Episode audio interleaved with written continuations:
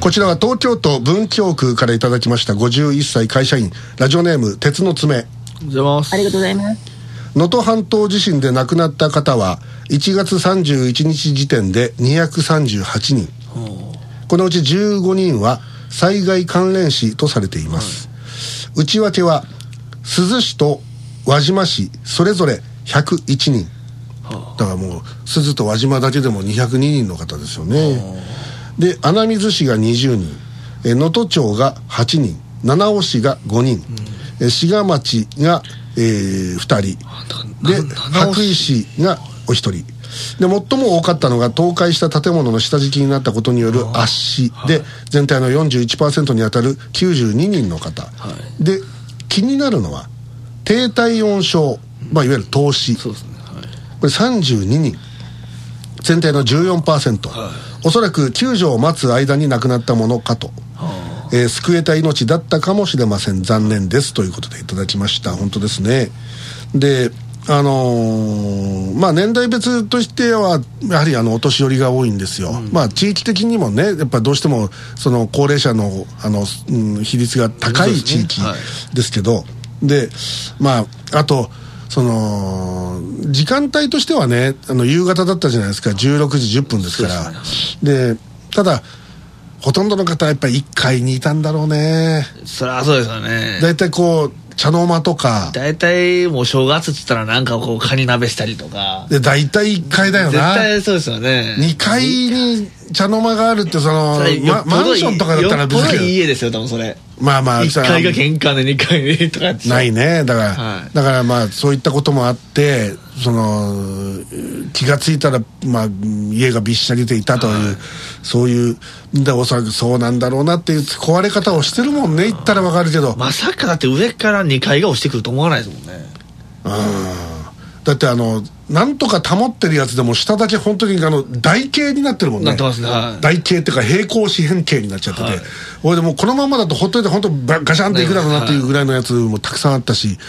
ででまああの特にあの輪島市の朝市というところでその、うんまあ、火事になったところですけど、まああそこのな、ね、ど真ん中に私立ちましたけれど、でまあまあまあ私らが行った時はすでに自衛隊の皆さんが主な瓦礫を片付けてまあある程度。こうある程度こうあの処理をした後なんですけど、それでもやっぱりあのいろんなその痕跡が、ね。あのたくさん残っていてであと通りを挟んで本当一歩こっち側っていうその川沿いの方はそっちは火事にならなかったんですけど、かろうじて燃え残燃えなかったんですけどでももうみんなもうあの傾いてたり、ね。ええもう窓が割れていたりとか、もう、まあ、1階が潰れてるところもありましたし、それと,、えー、とある一軒うんお店3階建てのところからはあのそこから北の方はもう全部燃えてたんですね、であのまあともかくどこでこうそのなんだろう火事になるならないがその線引きができたかっていうのは分かんないですよね、だってその時あの声をかけてくださった現地のおじさんが、はい。その、えーまあ、問わず語りで語ってくださったんですけど、その自分家はあそこですとであそこは燃えなかったけれどあのもう家は使えませんと、で今あの家財道具を出してる最中ですと、でその火事の時はそこのその本当道路を挟んだ目の前まで火が来てて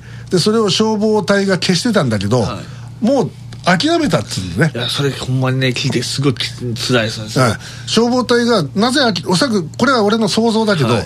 その一歩挟んでこっち側のその家っていうのは、もう一軒ずつ横に並んでるわけですよ、はい。でその向こう側は川なんですよ、はでどうせ川で火は止まる、はい。でここの一軒一軒はもう使えない、壊れてるし、はい。だったらもうもまあ燃えてもいいとは思わないだろうけど、まあでもあれですもんね。その人はそういうふうに言ってましたもんね、だって。もうここで食い止めることにあの尽力するよりはあっち側の、はいまだ街の中の方にまだ火が炎症する可能性がある方に力を、まあ、けあの傾注あのけあのそっち側に集中したいんだということで、消防隊の人たちは泣く泣くそこを陣地を離しあの離れてそのあの北東の方に移っていったと。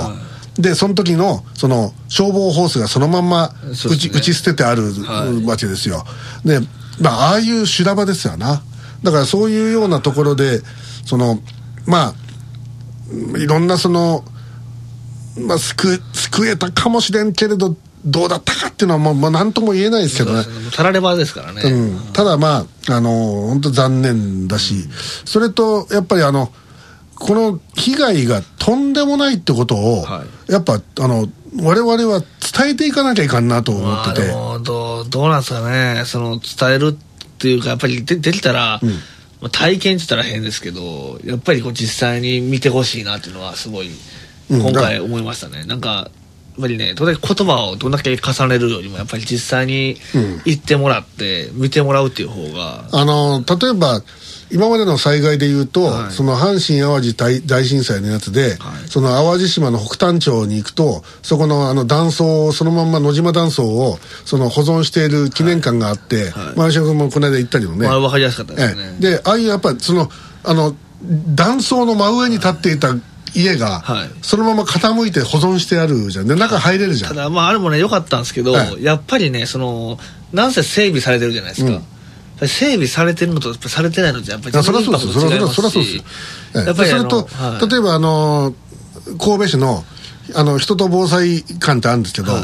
あの川田先生が館長が言ってますけどね、でででそこのなに行くとそのいろんなび映像でその被害の状況をねこう伝えてくれるように再現するまああるんだけど、はいまあ確かに怖いよね。子供たちがもうビエビエ泣いてたりするんだけど。おでもやっぱりそれでもそれあくまで映像で作り物でしかなくて。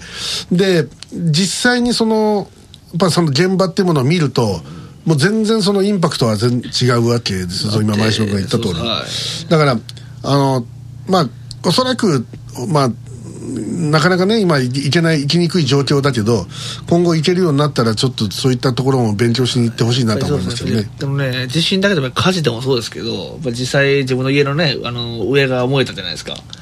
ああんたのマンションがね。あそうですそうですそうです、やっぱりあの今までそのこういった火事っていうかねあの本当に自分の家が燃えるかもしれないっていうようなうん。ことにあったことがないから、なんかなんかそのひ人事みたいな感じのね、うん。あれが無意識にあったと思うんですけど、はい。やっぱりね一回そういうことあったらですね非常ベルがやっぱりなればねすぐに飛び出るよう反射的に飛び飛び出るようになりましたあ。やっぱりあの、まあ、そう住んでる人全員ですけど、やっぱりねあのそういうなんですかね死と直面っていうか、あうん。もう死にかけるぐらいのことじゃないとまあ残念ながらあの人って学習しないんじゃないかなと思ってますね、あとねやっぱねそのいわゆる強震っていうか烈震というかね、はい。ものすごく強い地震ですね。震度6以上のはい。地震、大体あったことないじゃないですか、ないですね。ほとんどの人は。まあ、あったと言ったらねあのあっても4とかですもんね、うん。であとはほらあのそういう施設とかで、はい。寄進車とかそういうのがあって地震を再現できるあの装置があったりするじゃないですか、揺れを。あね、やりたかったですけど、ええ。あの潰れてましたからね。ああその北谷町ではね。じゃなくじゃなくて普段町でしたっけ？淡路島。青島のね、はいそうそうそう、うん。で俺俺はもう何回かやってるんですよ。はあ。であのでその揺れのレベルっていうか、やばいなっていうのがあって、はでその瞬間に逃げるっていうそのまあにももちろん逃げ方も考えてんだけど、はい。熊本の時はそのいわゆる本震ってやつで、はい。そのドンと来た時にまあこれはもう私この番組でもよく言ってましたけど、はい。8秒で逃げたんですからね。8秒で。8秒、はうん、でそれはなぜかというと訓練したから。逃げる訓練をであのどのルートで行けば安全だっていうもうそのルートしかないっていうのを見決めてて、はい。それで逃げたっていうのがあってでまあまあ、まあ、もちろんた建物は潰れませんでしたけどね、はい。あのもしでもぺしゃんこになってたら、そのままいたらまあ、まあ、もうたまんないですよ。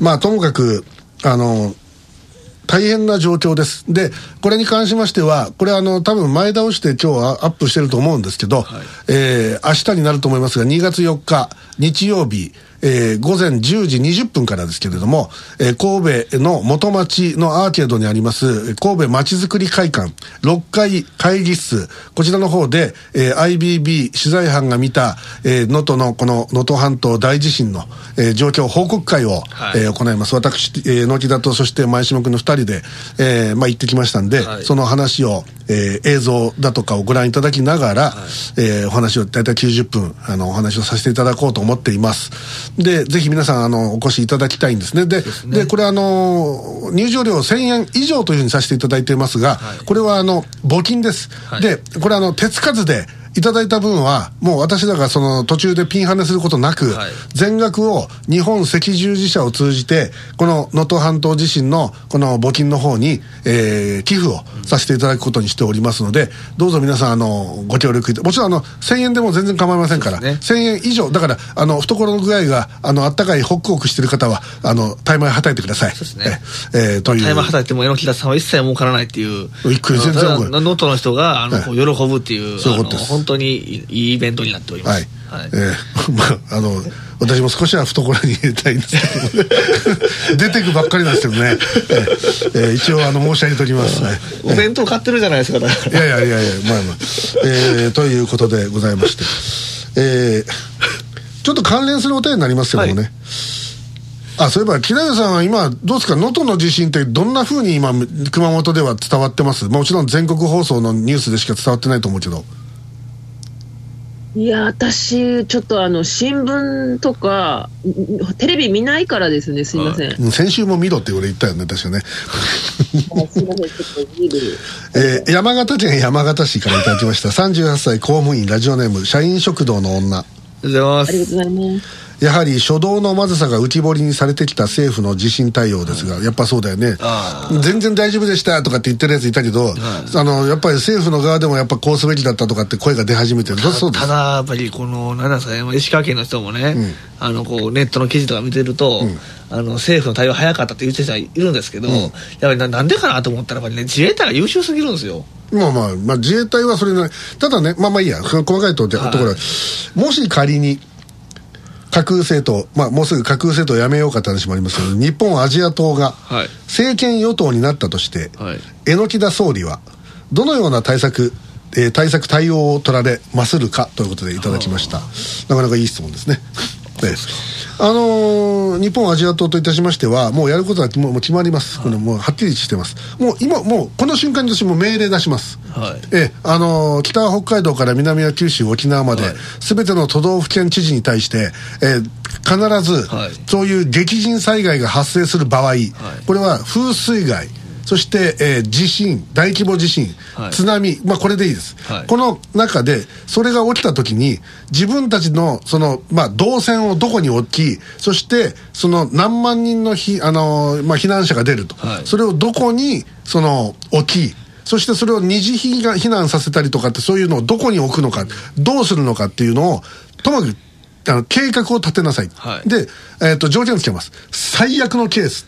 必ず最悪のケースで立てなさい。はで、その上で、その、さらに、第二次プランって作らせるんです、はい。そこに例えば自衛隊とか海保とか警察とか消防がはい。加わって大規模に展開する場合に、そのレイヤーが変わってくるわけですよ。ね。だから都道府県が動くレイヤーと、はい。そういう、その、まあ言ったらフォースだよね。はい。ええ。まあ簡単に言えば軍隊ですよ。軍隊が動く、その、レイヤーがあって、はい。それをこう見ていくと、はい。ここが手薄だとか、ここが厚いってことがだんだん見えてくるんですよ。ああ、だから、だからあれですかね、その、透かせるようにするとですか？そうそう。それと、おそらくここの道路は壊れるだろうとか、はいええ、ここの橋は落ちる可能性があるとか、そういうのも全部検証しなさいと。そそんなんやったらあれじゃないですか、大阪とか大変なことになりますよ。スカスカスカの白線に、スカスカ。だからそれは、だからそれが 内閣総理大臣の命令なんですよ。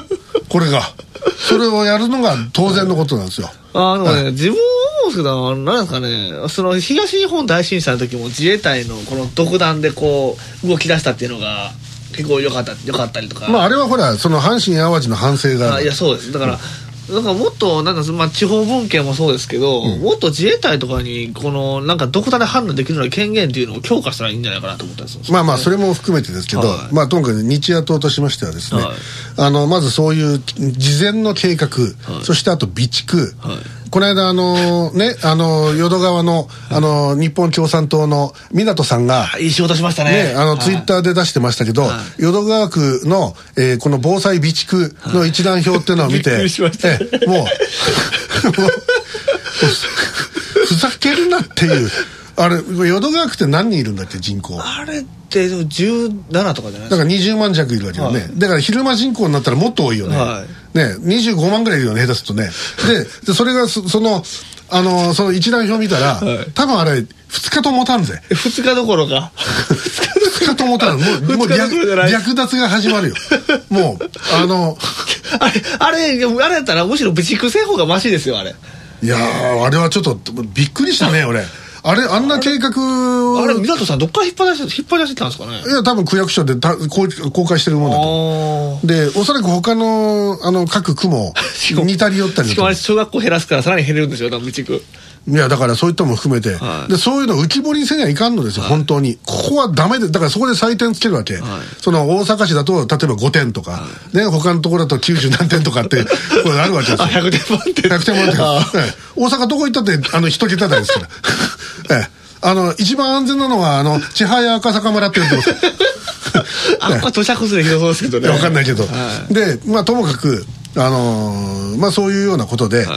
まずやるじゃないですか、ぜ事前の、ね、対策を、はででその上でやっぱりそのいつでも出せるという自衛隊をどう出すのかっていう、例えば早朝なのかし昼なのかあ。夕方なのか夜なのか深夜なのかそれと季節はいつなのか、はい。晴れてんのか雨降ってんのか、はい台風が来てんのかどうなのかとか全部含めて、それのシミュレーションやるわけですよ。でそれはどっからどこの部隊をどう動かせと。であるいはその地震の場合どっからどこまでの範囲がこんだけですっていうのは大体想像ができるんでその場合じゃあ北海道からいどう動かすのかとか九州からどう動かすのかとかそういうだから本当に戦略なんですよ戦術。今回の元はねその戦略が全くなかったから来るなっていう一言しか言えなかったね、だからあの自衛隊のねその俺その前この間あの俺番組でも言ったと思うんだけど、はい。あのあの大佐殿に、あのまあ、いわいわゆる一佐ですよ、はい。陸あのあのり陸上あの、えー一佐、はい。ね。であの電話して、はい。あの実際どうですか?」っつったらあ「いややりやりますよ」っつって、はい。その何何かっていうとその夜例はい。えばパラシュートではい。その隊員が落下落下さんで降下して、はい。で現地に入っていくっていうようなことをやるの。はい全然やりますよっつって。そ それはそうだよね、はい。戦争になったらそうなりますからね。そのためにあの習志野の空挺団は日夜訓練してるわけですよ、それで正月にそれの展示をやってたんだぜ。あのひひげの大佐が見る中で。いやいや。あんな展示やってんじゃなくてそのまま能登に行けっつうんだよ能登に。はい。能登で降下しろってやれるんだよ、思いますであといやそんなねあの兵隊がねいくら降りてったってその重機があるわけじゃないじゃんって言うじゃん。言うんだよ。何言ってんの？血抜くでぶぶら下げていけるんだって。あでそのピストン輸送できる。で金沢あたりに集めて金沢からバリバリ運べばいいんだもんでそんなのだ俺前から言ってたそれ。ででそれで俺はそのなぜ聞いたかっていうとその一応俺は専門家じゃないから、はい。門外漢なのでなんかこうねそのエビデンスがないと困るじゃないですか。だからその自衛隊の高級幹部に電話して聞いたんだけど「できますか?」って聞いたら「全然できます」お安い御用お茶の子さいさいと、はい。そのために自衛隊はあるんです、ただし命令なしではいけないんですよ。っていう。そういうことですよ。もうね、もうね、総理大臣が、でも無能やったらね、やっぱりね、そういうもう、現場の人に権限を与えるしかないわけですよ。あのねやっぱ思うけどね、はい。あのこれ与野党含めてだけど、はい。本当にねあの軍事音痴のね、はい。あの政治家だらけでね、はい。で本当に自衛隊のことちゃんと分かってて自民党にもあんまりいないもんね。石破さんぐらいですか？石破石破かねぐらいじゃないの、はであのど本当にお寒い状況、なともかく私はだったらそのような形で、あのもうじゃんじゃか出します、であの本当にその冬のああいう北国だったら、は24時間しかないと思うんですよ、はい。あの救出できる72時間なんていう悠長なこと言ってらんない。はい。でそれとあの道路に関しては、はい。その大丈夫なところからずんずんずんずん作っていって、はい。作っては行かせ作っては行かせみたいな形で、あのでそれをその途中で例えば空輸で向こうまで行けるっつうんだったらあやるっていうのがあってそれにだだから今回ね、はい。あの皆さんだまだ誰も言ってないんだけど、はい。実はあの我が FMC では、はい。毎年はい「行く年来る年」という番組を流してるわけですけどそうですね。ええ。あれのテーマ曲ご存知ですか？あのあのマーチが流れるじゃん。パンパンパンパンパンパンパララパッパッパン。ってあれがテーマ曲じゃん、はいあれは何かというと、はい。映画はい「遠すぎた橋」のテーマ曲なんですよ。はい「A Bridge too Far」っていうんですけどはでこれは何かというと連合軍が第二次大戦の時に連合軍が、はい。あのあのえー、とイギリスのね、はい。モントゴメリー将軍っていうバカ将軍がいるんですけど、はい。これがあの急に歩き出しちゃって、はでアメリカのパットンっていう将軍がいて、はい。こいつがすげえイケイケどんどんでもう先に進んじゃうもんだから、はい。まあちょっとあの色あせてるわけですよイギリス軍が。はい。で何とかして挽回したいっていうんで、はい。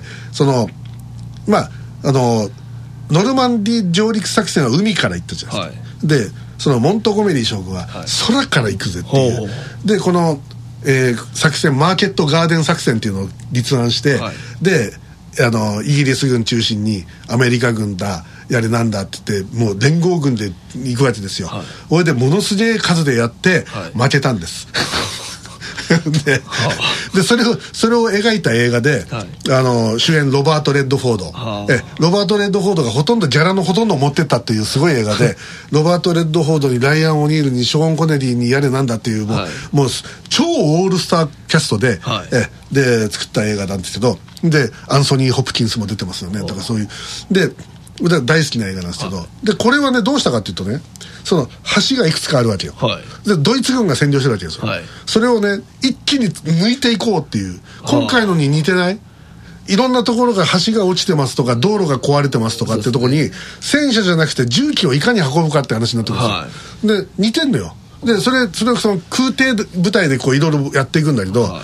まあ結果的にドイツの方がすごすぎて、はい。あの情報を甘く見たぎ連合軍が負けちゃうっていう話なんですけど、でもそれ情報さえ取ってれば多分いけたっていうんですでそれをなんかこう逆手に取った作戦っていうのを考えたら一気にね俺下手すると2日ぐらいで道路ってもちろん崖でのり面が全部崩れたら別あのダメだけど、はい。それ以外のやつだったらある程度いける気がする。て東日本来て民主党時って確か3日で道路復活させたんでしょ？まあまああの状況がちょっと違う。状況はちゃいますけど、はい、でもああまりにも遅すぎますよね。だから重機の投入がものすごいた足りてないという、はでそれはあの空輸ができないという思い込みがあるんですよ。あできるんですよ。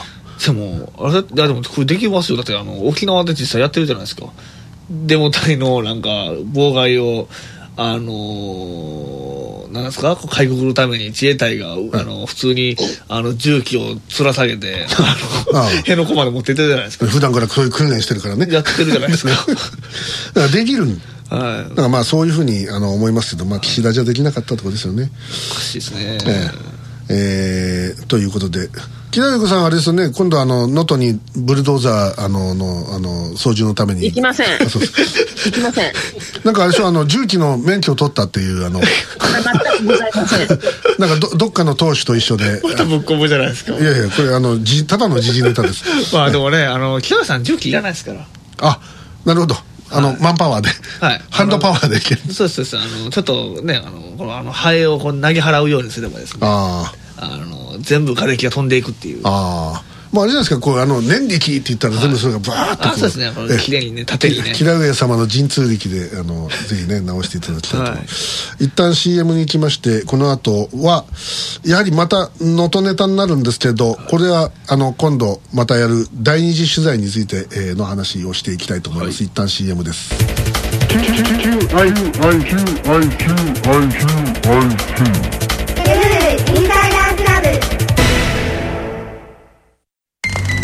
どこが政権を握ってもどうせ官僚の人たちとかが反対して何も変わらないんですよね。そういうお邪魔な官僚は密かに東京湾に沈めています。究極の国民政党日本アジア党です。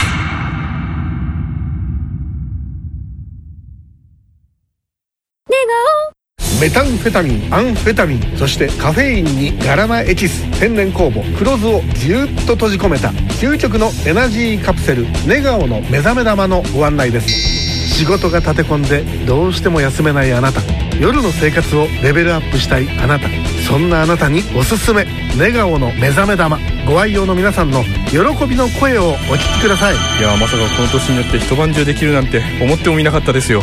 一粒飲んだら感度が全然違うんです。おすすめです。